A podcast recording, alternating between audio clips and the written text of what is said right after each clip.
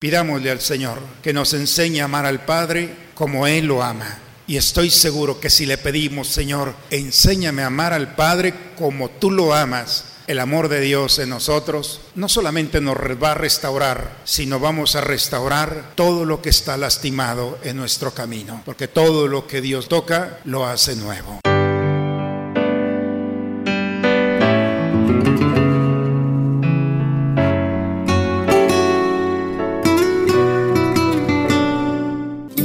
A la Santa Misa. El Señor esté con ustedes, hermanos. Proclamación del Santo Evangelio según San Juan. Cuando Judas salió del cenáculo, Jesús dijo, Ahora ha sido glorificado el Hijo del Hombre y Dios ha sido glorificado en él. Si Dios ha sido glorificado en él, también Dios lo glorificará en sí mismo y pronto lo glorificará.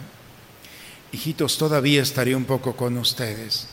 Le doy un mandamiento nuevo, que se amen los unos a los otros como yo los he amado. Y por este amor reconocerán todos que ustedes son mis discípulos. Palabra del Señor. En un día ordinario, hermanos, cuando estamos haciendo las cosas cotidianas, llevando los niños al colegio, haciendo de comer, cuando vamos al supermercado, en fin, la pregunta el día de hoy es si las personas pueden distinguir que, que somos cristianos, que somos católicos. La gente fácilmente puede decir, mira, este es un católico, es un cristiano, o realmente no hay diferencia entre un creyente y un no creyente. ¿Ustedes qué piensan? Digo, tampoco es levantar la mano, yo pienso, pero creo que es una reflexión que debemos de hacer nosotros. ¿Realmente nos podemos distinguir de aquellos que no creen. ¿Qué nos falta entonces si, si no somos un punto de referencia para un mundo tan necesitado de tantas cosas, pero sobre todo de amor? En la segunda lectura el día de hoy, el apóstol San Juan en el Apocalipsis dice que de un momento a otro las cosas cambiaron. Me ha tocado escuchar momentos muy difíciles en familias cuando dice, Padre, ¿en qué momento cerramos los ojos y los abrimos y todo se vino abajo? De un momento a otro, no habíamos pensado, pero llegó.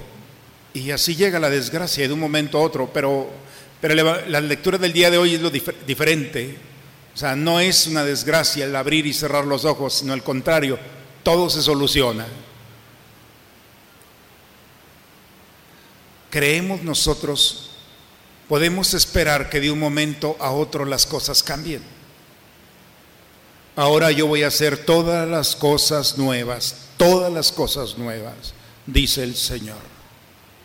Nosotros no podemos cambiar las cosas, pero Él sí puede. Y lo único que necesita es nuestra frágil, débil voluntad de decir, Señor, creo que puedes hacer las cosas nuevas. Y no solamente las cosas, me puedes hacer. Un día Jesús hablando con un hombre anciano, le dice, es que tú puedes volver a nacer. Y aquel anciano le dice, ¿cómo? ¿Tengo que entrar al vientre de mi madre y volver a nacer? Le dice Nicodemo, tú que eres un maestro de la ley no sabes esto. Es el poder de lo alto la fuerza de Dios no somos nosotros. La fuerza de Dios puede tocar toda tu vida, tu historia, tus pensamientos, tus emociones, todo tu ser. Sanarte, consolarte, fortalecerte, restaurarte. Todo lo que tú no puedes hacer, Dios lo puede hacer. Porque Dios es amor. Y el amor todo lo que toca lo transforma, lo perfecciona. ¿Qué pasa con nosotros cuando no nos sentimos en ese amor? Somos cualquier cosa, persona, en un mundo como parte de un paisaje que nos acostumbramos a verlo. Pero vivir la experiencia del amor de Dios es confrontar la vida cotidiana con una experiencia extraordinaria que no depende de mí, es un don, es un regalo de Dios. El Evangelio el día de hoy les doy un don, un regalo, un mandamiento nuevo. nuevo, ya está en el Antiguo Testamento. Ámense los unos a los otros. Eso ya lo han dicho los profetas, pero hay una novedad. Y la novedad es, ámense los unos a los otros como yo los he amado. Esa es la novedad. El amor de Jesús es lo que provoca una novedad. Quienes estudian a profundidad la vida de Jesús, nos dicen que el amor de Jesús entre todas las características tiene tres. La primera, el amor de Dios en Jesucristo transforma. Preguntémosle a los personajes bíblicos y a cada uno de nosotros. Un día un hombre pequeño de estatura que quería ver a Jesús, dice el evangelista, se subió a un árbol para verlo pasar. Jesús va caminando, voltea al árbol, le dice por su nombre, saqueo, bájate de allí, hoy me hospedo en tu casa. O sea, que aquel hombre se bajó, jamás se imaginó que Jesús se iba a invitar a esa casa que cuando entra Jesús a la casa de Saqueo, dice que iba tan desconcertado por todo lo que estaba viviendo, que estaba viviendo una transformación interior. El gozo y la alegría no venía de fuera, estaba dentro. Le dio la oportunidad de entrar en su casa.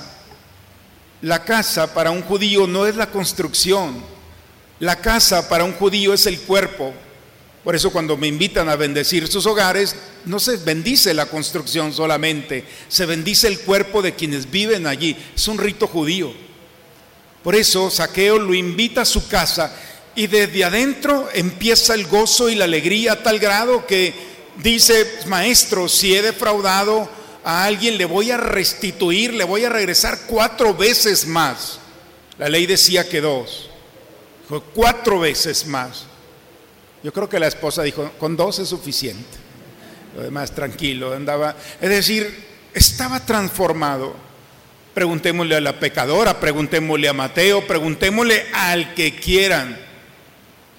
Cuando Jesús entra al hogar, entra a la casa, hay una transformación. Ese es el amor de Dios, que no se convierte la persona en buena, no, se convierte en santa. Y la santidad es tener la capacidad de sacar de nosotros lo que Dios ha depositado desde antes de que naciéramos, que es la eternidad. Cada uno de nosotros lleva un rostro de eternidad en nuestro interior. Le llamamos alma y no puede estar encasillada, enclaustrada, no puede estar allí, porque si no, no vamos a vivir en plenitud nuestra humanidad. ¿No les ha pasado a ustedes que podemos tener todo? pero falta algo, siempre falta algo. San Bernardo decía que dentro de las grandes alegrías siempre hay algo de tristeza, siempre. Oye, tengo todo, pero falta algo, sí, falta sacar lo que hay dentro. Y el amor es precisamente eso, transformarnos en la persona que Dios ha soñado, que tú te mereces y que los demás necesitan. El amor, hermanos, no solamente de Jesús es transformar, no ha venido solamente eso, es integral.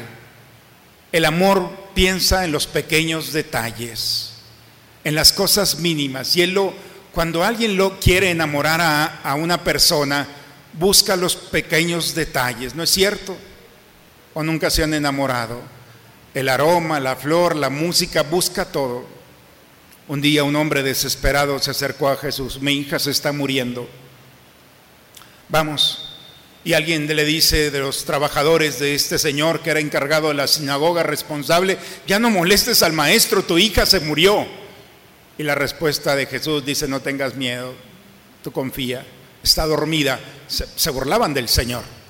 Dicen que cuando llega, sube, es muy plástico el Evangelio, sube al segundo piso y toma a la niña y le dice, talita cum, niña, levántate, despiértate. La niña se levantó, imagínense el gozo, la alegría, la mala noticia se convierte en buena noticia, pero, pero todavía no termina el Evangelio, porque todavía hay una coma y sigue diciendo, y les ordenó Jesús que le dieran de comer a la niña. ¿Quién había pensado que la niña tenía hambre? Vean qué maravilla Todos los pequeños detalles son grandes detalles delante de Dios. El amor busca siempre cubrir integralmente esa necesidad. Tienen hambre, ¿qué, es lo que tienen? Cinco panes y dos peces. Sobraron doce canastos de más de cinco mil personas.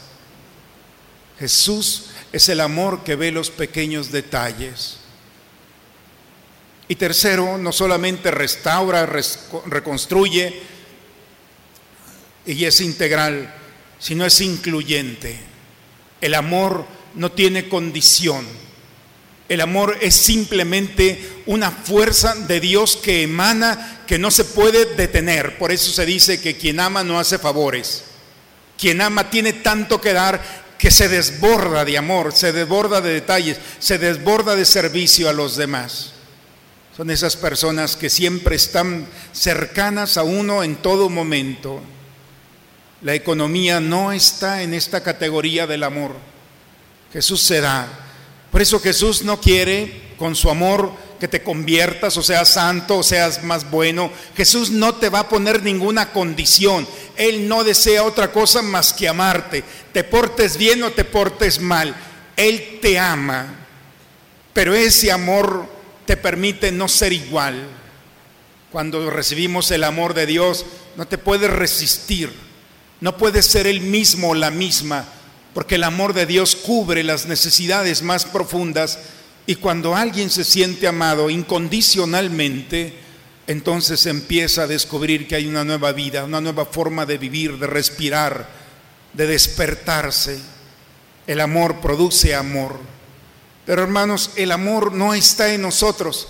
Es imposible que con nuestra vida podamos perfeccionarnos y perfeccionar a los demás.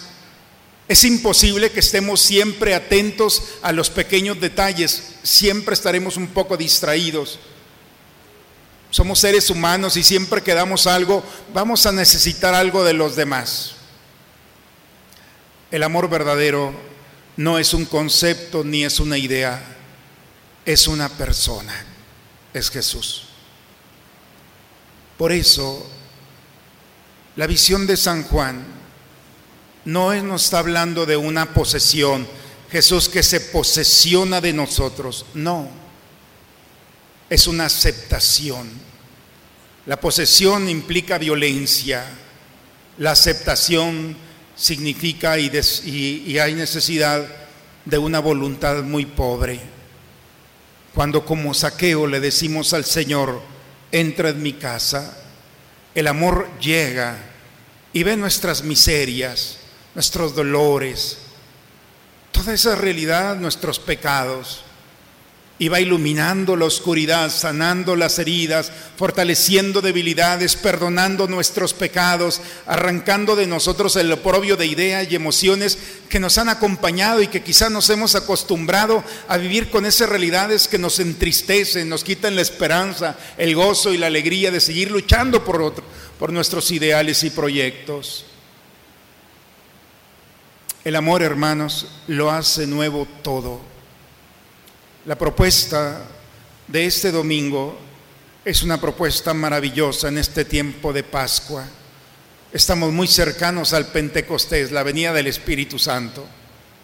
Y el Señor necesita una frágil, débil e imperfecta, si quieres, acto de la voluntad, de invitar a Jesús a tu casa porque si Él toca tu casa, entonces la visión de Juan es una realidad. Desaparecerá la tierra antigua y aparecerá una nueva tierra donde las lágrimas son enjugadas, donde la oscuridad iluminada y perdonados los pecados. Esa realidad, hermano, de transformarnos es una realidad que el Señor quiere ofrecernos.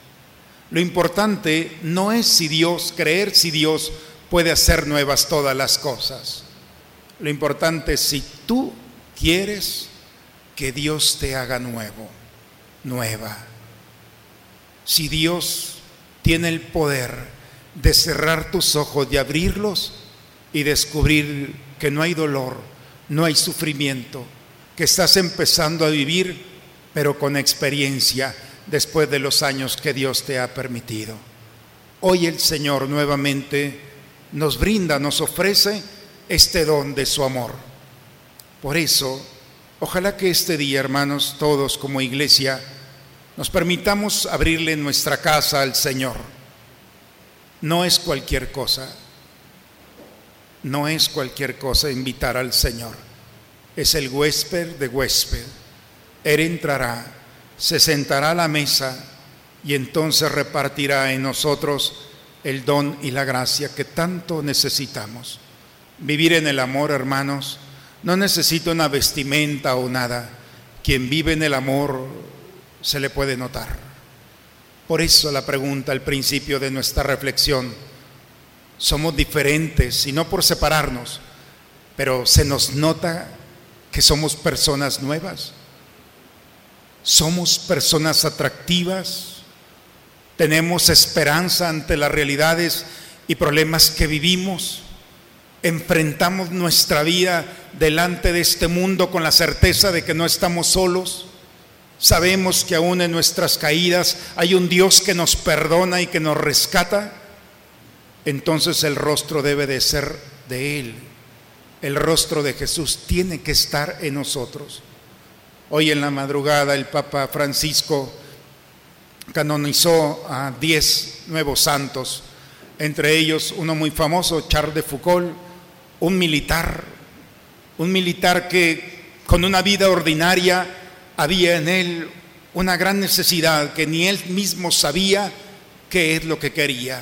Pensaba que el ejército y la pasión del ejército iba a darle plenitud a ese vacío que traía interior. Nada de este mundo le dio plenitud hasta que encontró al Señor y encontrando al Señor nos dejó una bella oración. Padre, me pongo en tus manos. Haz de mí lo que quieras, sea lo que sea, te doy las gracias. Estoy dispuesto a todo. ya se la saben, porque en este templo oramos todos los días y en cada Eucaristía. Esa oración es de un hombre que mayor de los 30 años empezó una nueva vida. Y la nueva vida fue cuando le dijo, Señor, mi casa está vacía, necesita a alguien como tú para que habite en ella. Pidámosle al Señor que nos enseñe a amar al Padre como Él lo ama. Y estoy seguro que si le pedimos, Señor, enséñame a amar al Padre como tú lo amas, el amor de Dios en nosotros no solamente nos va a restaurar, sino vamos a restaurar todo lo que está lastimado en nuestro camino porque todo lo que Dios lo toca, lo hace nuevo. En el nombre del Padre, del Hijo y del Espíritu Santo. Amén. Padre, me pongo en tus manos. Haz de mí lo que quieras. Sea lo que sea, te doy las gracias. Estoy dispuesto a todo. Lo acepto todo, con tal de que tu voluntad se cumpla en mí y en todas tus criaturas. No deseo nada más, Padre te encomiendo mi alma, te la entrego con todo el amor de que soy capaz, porque te amo y necesito darme, ponerme en tus manos sin medida, con una infinita confianza, porque tú eres mi Padre. Señor, muéstrate benigno con tu pueblo y ya que te dignaste alimentarlo con los misterios celestiales, hazlo pasar de su antigua condición de pecado a una vida nueva por Cristo nuestro Señor. Hermanos, veo que por aquí hay maestros y maestras, ¿cierto? Jubilados y jubiladas también aplican. Hoy, Día del Maestro, en el altar del Señor están todos aquellos que fueron nuestros maestros. Quizá muchos de ellos ya están gozando de la recompensa del Señor por sus buenas obras. Y hoy es un buen día para tenerlos presentes, porque gracias a ellos, a sus esfuerzos y sacrificios, nos han dado las herramientas para hacer y, luchar y alcanzar muchos de nuestros sueños. Entonces, hoy particularmente quisiera darles una bendición a los maestros y maestras que están aquí presentes, ¿les parece? ¿O no? Ah, sí. Bien, si hay algún maestro, alguna maestra, por favor, que nuestra oración sea para ti y para todos aquellos que han tenido esta vocación. Señor, te damos gracias por los maestros que desgastan su existencia en la gran obra de misericordia de enseñar a los que no saben y ayudarte a formar su mente y su conciencia. Bendice el amor con que ejercen su abnegada labor, aunque no siempre han recibido el reconocimiento merecido. Maestro bueno, dales tu gracia para que puedan enseñar como tú, con sabiduría y paciencia, sencillez y eficacia. Concédeles humildad para querer no solo instruir, sino aprender. Infúndeles tu prudencia y caridad para que sepan corregir sin humillar. Pon en ellos tu mirada para lograr penetrar el corazón de sus alumnos y descubrir y alentar lo mejor en cada uno. Bendice especialmente a los que enseñan tu palabra y la doctrina de la iglesia, comunicándoles tu luz y tu coherencia. Y a los maestros agobiados por las difíciles condiciones en que ejercen su enseñanza, anímalos, sosténlos, acompáñalos, no dejes que se pierdan la esperanza. Tú eres el camino, guía a todos los maestros hacia ti. Tú crees la verdad, permíteles hallarte y compartirte. Tú crees la vida, recompénsalos con tu cercanía, ahora y siempre. Ilumina sus sentidos, su mirada, sus palabras, sus oídos, su tacto y su aroma. Que todos sean para ti y sus trabajos un esfuerzo agradable en nombre de toda la humanidad. Por Cristo nuestro Señor. Pues muchas felicidades a los maestros y maestras, que de verdad la caricia de Dios para ustedes esté siempre presente. Vale la pena, parece que no los escuchamos, pero sí. Tarde o temprano la semilla crece, madura y da frutos abundantes. La recompensa aquí, pero también en el cielo, estoy seguro por todo lo que hace. Hoy el Señor nos ha invitado a descubrir que somos una casa con muchas habitaciones, pero la habitación principal debe de ser del Señor. Que el amor de Dios, estando en nosotros, nos haga perdonar al que no se merece, amar al que no se merece y acercarnos al que no se merece. Ese es el amor, que no pone condición, que nos perfecciona y perfecciona este mundo. Si nosotros no podemos hacerlo, entonces necesitamos a este huésped en nuestro hogar. Digamos juntos, Señor, enséñanos a amar al Padre como tú lo amas para poder amar al hermano que encuentro en mi camino. La bendición de Dios Todopoderoso, Padre, Hijo y Espíritu Santo, descienda sobre ustedes, sobre sus familias y permanezca siempre. Amén. Vayamos, hermanos, con alegría, en paz, a vivir lo que aquí hemos celebrado. La misa ha terminado. Aleluya, aleluya. Muy bonita semana para todos, hermanos. Dios los bendiga.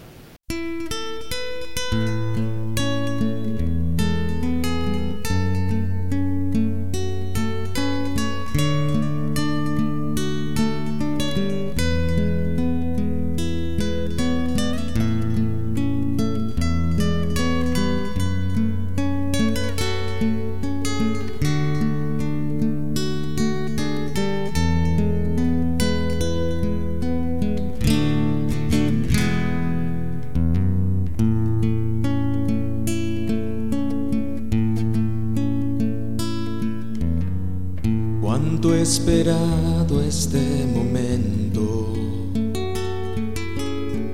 cuánto he esperado que estuvieras así, cuánto esperado que me hablaras, cuánto esperado que vinieras a mí. Yo sé bien lo que has sufrido sé bien por qué has llorado. Yo sé bien lo que has vivido. Pues de tu lado no me he ido.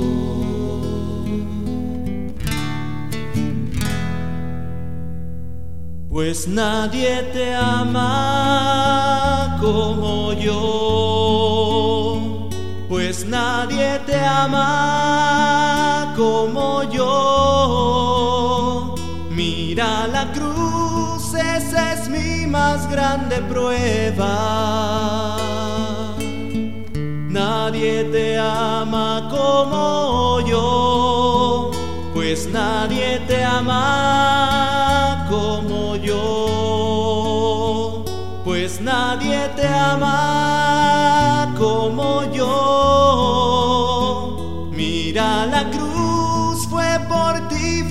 porque te amo.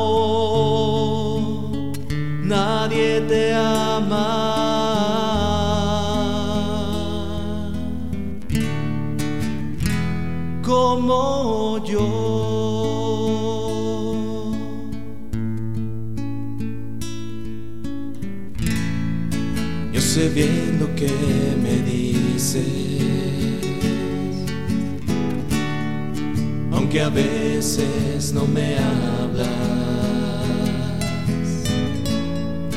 Yo sé bien lo que en ti sientes aunque nunca lo compartas. Yo a tu lado he caminado, junto a ti yo siempre he ido.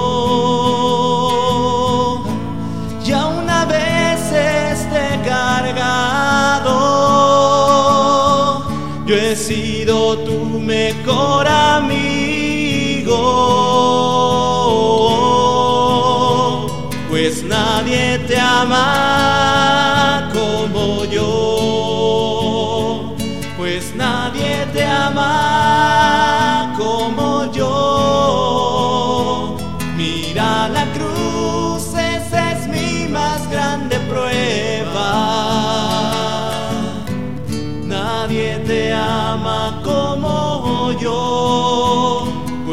Nadie te ama como yo